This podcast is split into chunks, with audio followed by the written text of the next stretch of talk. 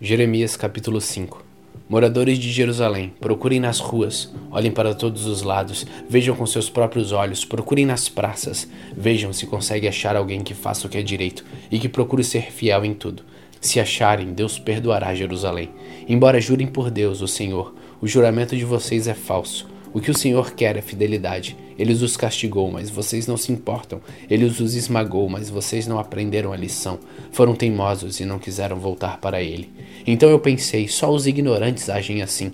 São eles que não têm juízo, não conhecem a vontade do Senhor, nem sabem o que o seu Deus quer que eles façam. Agora vou procurar os homens importantes e falar com eles. Com certeza eles conhecem a vontade do Senhor e sabem que o seu Deus quer que eles façam. Porém, todos eles rejeitaram a autoridade de Deus e não quiseram lhe obedecer. Por isso, um leão da floresta os matará, um lobo do deserto os fará em pedaços, e um leopardo ficará escondido para atacar as cidades deles. Se saírem da cidade, serão despedaçados, pois os seus pecados são muitos, e muitas vezes eles têm abandonado a Deus. Deus perguntou: Por que devo perdoar os pecados do meu povo?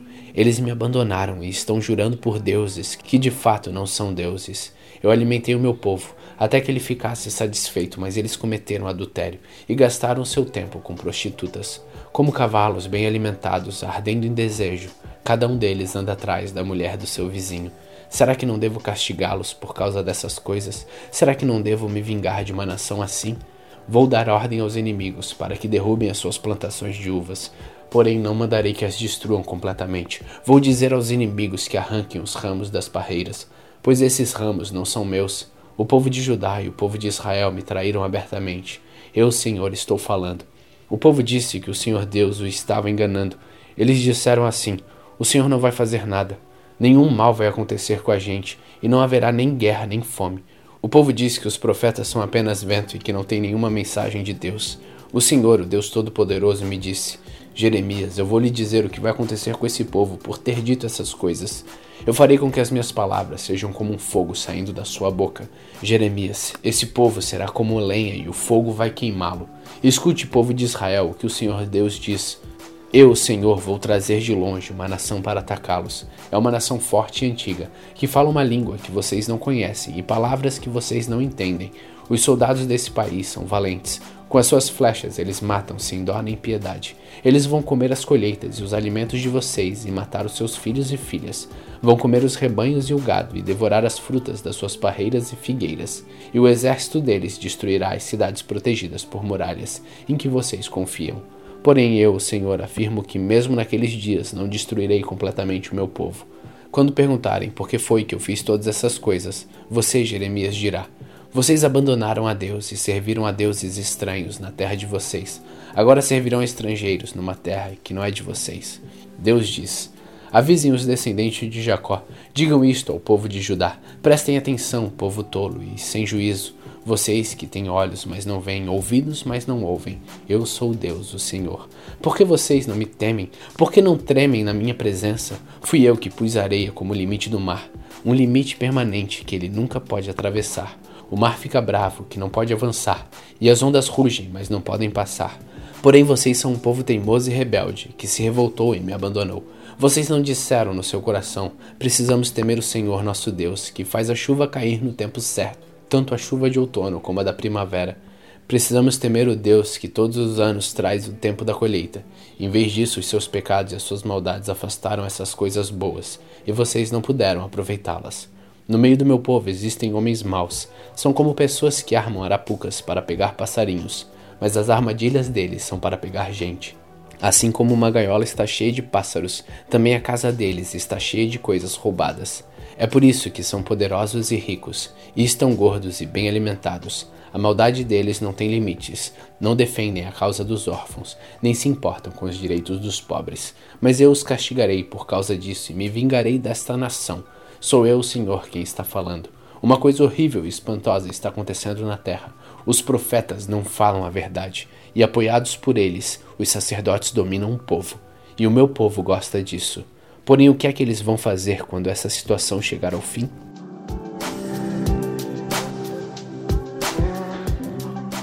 Jeremias capítulo 6 Povo da tribo de Benjamim, saia de Jerusalém e fuja para um lugar seguro Toquem corneta em Tecoa e ponham um aviso em Bet Requerem. pois desgraça e destruição vão chegar do norte. Jerusalém, bela e encantadora cidade, o seu fim está perto. Os reis vão acampar aí com seus exércitos. Eles vão armar barracas ao seu redor, cada um no lugar que escolher. Eles vão dizer: Preparem-se para atacar a cidade. Aprontem-se, vamos atacar ao meio-dia. Mas depois dirão: é muito tarde, o dia já está quase no fim e as sombras estão ficando compridas. Apronte-se, vamos atacar esta noite, vamos destruir as fortalezas de Jerusalém. O Senhor Todo-Poderoso deu esta ordem aos reis. Cortem árvores e façam rampas, preparando-se para atacar Jerusalém. E disse: Vou castigar esta cidade, porque ela está cheia de violência. Como de um poço sai água, de Jerusalém sai o pecado. Na cidade falam de violência e destruição. Só vejo doenças e ferimentos. Povo de Jerusalém, que essas coisas sirvam de aviso para vocês, senão eu os abandonarei. Farei com que a cidade vire um deserto, um lugar onde não mora ninguém. O Senhor Todo-Poderoso me disse: Na terra de Israel não sobrará ninguém ela ficará limpa como uma parreira que foi colhida duas vezes, como um lavrador colhe as suas uvas. Assim você deve salvar todos os que puder. Eu respondi: Com quem devo falar? E mesmo que eu fale, quem vai me ouvir?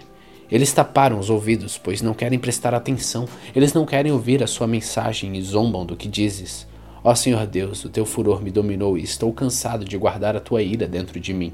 Então Deus me disse: Faça cair a minha ira sobre as crianças nas ruas e sobre moços nas suas reuniões. Maridos e esposas serão levados como prisioneiros e também os velhinhos. As casas deles ficarão para os outros, e também as suas terras e as suas esposas. Vou castigar o povo desta terra. Sou eu, Senhor, quem está falando. Todos ricos e pobres procuram ganhar dinheiro desonestamente. Até os profetas e os sacerdotes enganam as pessoas.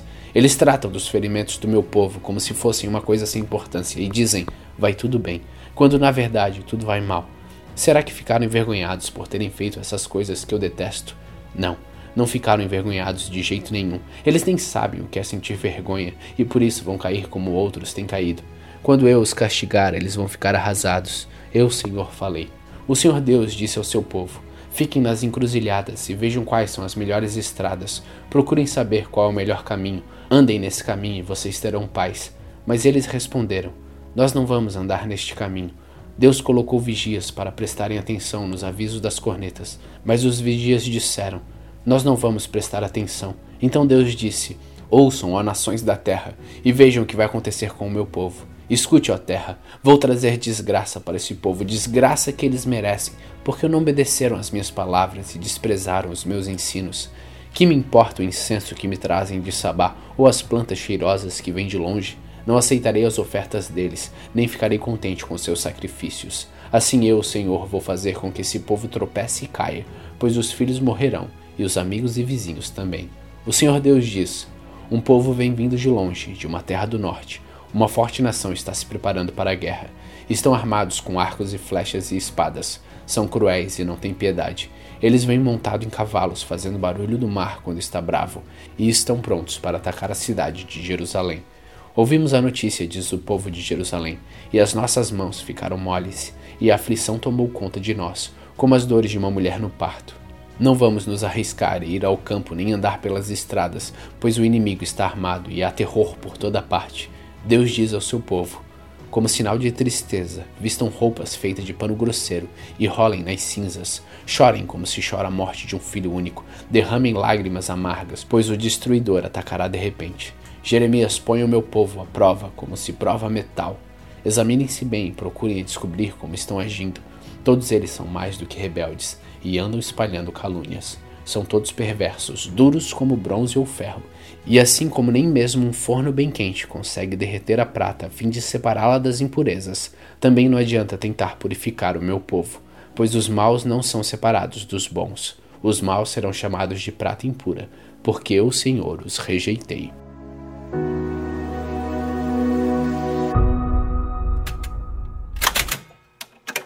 Salmos capítulo 105 Agradeçam a Deus, o Senhor, anunciem a sua grandeza e contem às nações as coisas que ele fez. Cantem a Deus, cantem louvores a ele, falem dos seus atos maravilhosos, tenham orgulho daquilo que o Santo Deus tem feito e que fique alegre o coração de todos os que adoram a Deus, o Senhor procurem a ajuda do Senhor, estejam sempre na sua presença. Vocês, descendentes de Abraão, servo de Deus, vocês, descendentes de Jacó, escolhido de Deus, lembrem de tudo que Deus tem feito, lembrem dos seus grandes e maravilhosos milagres e de como tem condenado os nossos inimigos.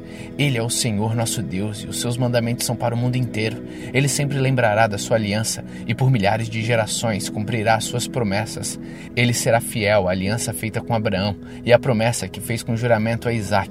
Deus fez uma aliança com Jacó para sempre, fez com ele uma aliança eterna. Naquela ocasião, Deus disse: Eu lhe darei a terra de Canaã, e ela será de vocês para sempre. Eles eram muito poucos, eram estrangeiros na terra prometida, e andavam de país em país, de reino em reino. Mas Deus não deixou que ninguém os maltratasse, e para protegê-los avisou reis, e disse: Não toquem nos servos que eu escolhi, não maltratem os meus profetas. Deus fez com que houvesse fome na terra deles, e deixou o seu povo sem alimento. Então mandou na frente deles um homem chamado José, que havia sido vendido como escravo. Os seus pés foram presos com correntes, e no seu pescoço puseram uma coleira de ferro. José ficou na prisão até que se cumpriu o que ele tinha dito. A palavra do Senhor Deus provou que José estava certo. Aí o rei do Egito mandou soltá-lo. O rei de muitas nações o pôs em liberdade. Ele o colocou como a mais alta autoridade daquela terra para governar o país inteiro. José recebeu o poder para dar ordens aos príncipes do reino e para orientar os conselheiros do rei. Depois Jacó foi para o Egito e ficou morando naquela terra. O Senhor Deus fez com que o seu povo tivesse muitos filhos e o tornou mais forte do que os seus inimigos. Ele fez com que os egípcios odiassem seu povo e fez com que enganassem os israelitas, os servos de Deus. Então Deus enviou o seu servo Moisés e também Arão, a quem havia escolhido. Eles fizeram milagres de Deus no Egito e ali realizaram coisas maravilhosas. Deus mandou uma escuridão que cobriu a terra, mas os egípcios não obedeceram às suas ordens. Ele transformou em sangue os rios do Egito e matou todos os seus peixes. A terra do Egito ficou cheia de rãs que invadiram até o palácio do rei. Deus deu ordem e moscas e piolhos encheram todo o país.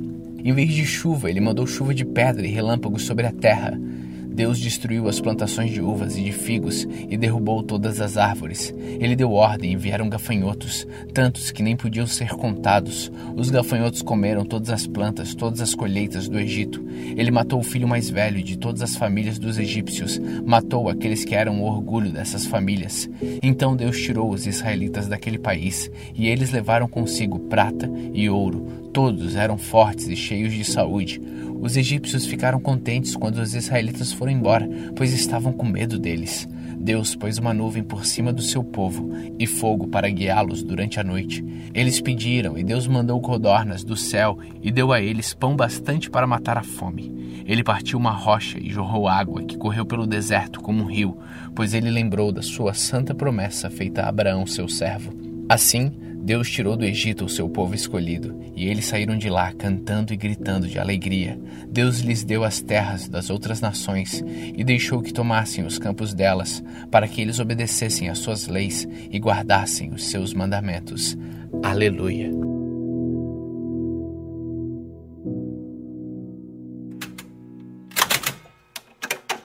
Romanos capítulo 3 Então qual é a vantagem de ser judeu? Será que ser circuncidado tem algum valor? Tem sim, e de muitas maneiras, e a primeira vantagem é que Deus entregou a sua mensagem aos cuidados dos judeus. Mas se alguns não foram fiéis, será que por isso Deus vai ser infiel? De modo nenhum. Que Deus continue a ser verdadeiro, mesmo que todas as pessoas sejam mentirosas. Como dizem as escrituras sagradas a respeito dele, que fique provado que tu tens razão quando falas e que sejas vencedor quando fores julgado. Mas se as injustiças que cometemos servem para mostrar que Deus age com justiça, o que é que podemos dizer? Que Deus é injusto quando nos castiga? Eu falo aqui como as pessoas costumam falar. É claro que não. Se Deus não fosse justo, como é que poderia julgar o mundo? Mas digamos que a minha mentira faz com que a verdade de Deus fique mais clara, aumentando assim a glória dele. Nesse caso, por que é que devo ainda ser condenado como pecador? Então por que não dizer, façamos o mal para que desse mal venha o bem? Na verdade, alguns têm me caluniado dizendo que eu afirmo isso, porém eles serão condenados como merecem. Então, será que nós, os judeus, estamos em melhor situação do que os não-judeus? De modo nenhum. Já mostrei que todos, judeus e não-judeus, estão debaixo do poder do pecado. Como dizem as Escrituras Sagradas, não há uma só pessoa que faça o que é certo, não há ninguém que tenha juízo, não há ninguém que adore a Deus. Todos se desviaram do caminho certo, todos se perderam. Não há mais ninguém que faça o bem, não há ninguém mesmo. Todos mentem enganam sem parar. Da língua deles saem mentiras perversas e dos seus lábios saem palavras de morte, como se fossem veneno de cobra. A boca deles está cheia de terríveis maldições. Eles se apressam para matar, por onde passam deixam a destruição e a desgraça. Não conhecem o caminho da paz e não aprenderam a temer a Deus. Nós sabemos que tudo o que a lei diz é dito para os que vivem debaixo da lei. Isso a fim de que todos parem de se justificar e a fim de que todas as pessoas do mundo fiquem debaixo do julgamento de Deus. Pois ninguém é aceito por Deus por fazer o que a lei manda, porque a lei faz com que as pessoas saibam que são pecadoras. Mas agora Deus já mostrou que o meio pelo qual ele aceita as pessoas não tem nada a ver com a lei. A lei de Moisés e os profetas dão testemunhos do seguinte: Deus aceita as pessoas por meio da fé que elas têm em Jesus Cristo. É assim que ele trata todos os que creem, pois não existe nenhuma diferença entre as pessoas. Todos pecaram e estão afastados da presença gloriosa de Deus. Mas pela sua graça e sem exigir nada, Deus aceita todos por meio de Cristo Jesus que os salva. Deus ofereceu Cristo como sacrifício para que, pela sua morte na cruz, Cristo se tornasse o meio de as pessoas receberem o perdão dos seus pecados. Pela fé nele, Deus quis mostrar com isso que ele é justo. No passado, ele foi paciente não castigou as pessoas por causa dos seus pecados, mas agora, pelo sacrifício de Cristo, Deus mostra que é justo. Assim, ele é justo e aceita os que creem em Jesus.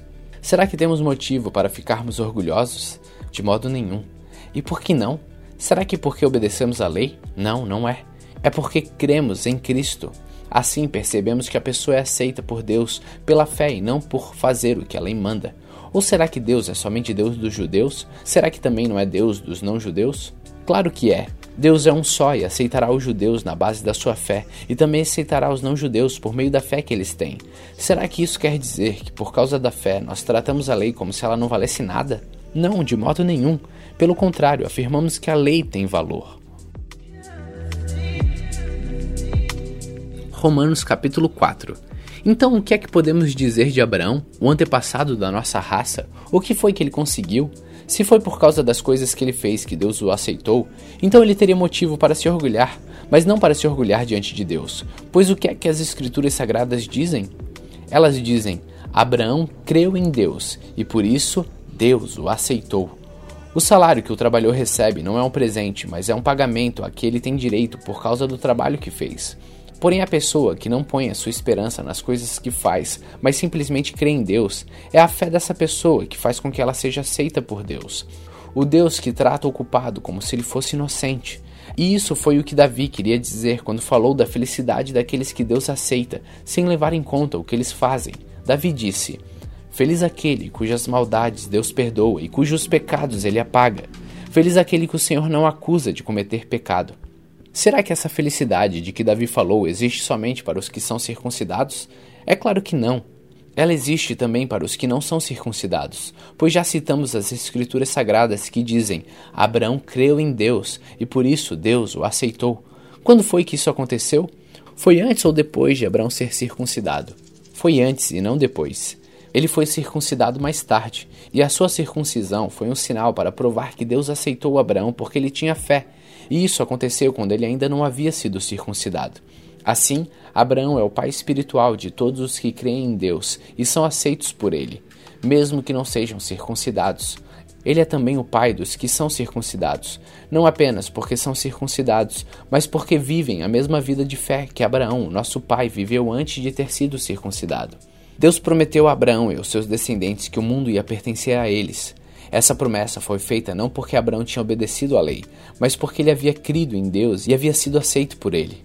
Pois se aqueles que obedecem à lei vão receber o que Deus prometeu, então a fé é inútil e a promessa de Deus não tem valor. Pois a lei traz o castigo de Deus, mas onde não existe lei, também não existe desobediência à lei. Portanto, a promessa de Deus depende da fé, a fim de que a promessa seja garantida como presente de Deus a todos os descendentes de Abraão, ela não é somente para os que obedecem à lei, mas também para os que creem em Deus, como Abraão creu, pois ele é o Pai espiritual de todos nós. Como dizem as Escrituras Sagradas, eu fiz de você o Pai de muitas nações. Assim, a promessa depende de Deus, em quem Abraão creu, o Deus que ressuscita os mortos e faz com que exista o que não existia. Abraão teve fé e esperança, mesmo quando não havia motivo para ter esperança, e por isso ele se tornou o pai de muitas nações. Como dizem as Escrituras Sagradas, os seus descendentes serão muitos. Abraão tinha quase 100 anos, mas quando ele pensou a respeito do seu corpo, que já estava como morto, ou quando lembrou que Sara não podia ter filhos, a sua fé não enfraqueceu. Abraão não perdeu a fé, nem duvidou da promessa de Deus. A sua fé o encheu de poder, e ele louvou a Deus, porque tinha toda a certeza de que Deus podia fazer o que havia prometido. Por isso, Abraão, por meio da fé, foi aceito por Deus. As palavras foi aceito não falam somente dele. Falam também de nós que seremos aceitos, nós e os que cremos em Deus, o qual ressuscitou Jesus, nosso Senhor. Jesus foi entregue para morrer por causa dos nossos pecados e foi ressuscitado, a fim de que nós fôssemos aceitos por Deus.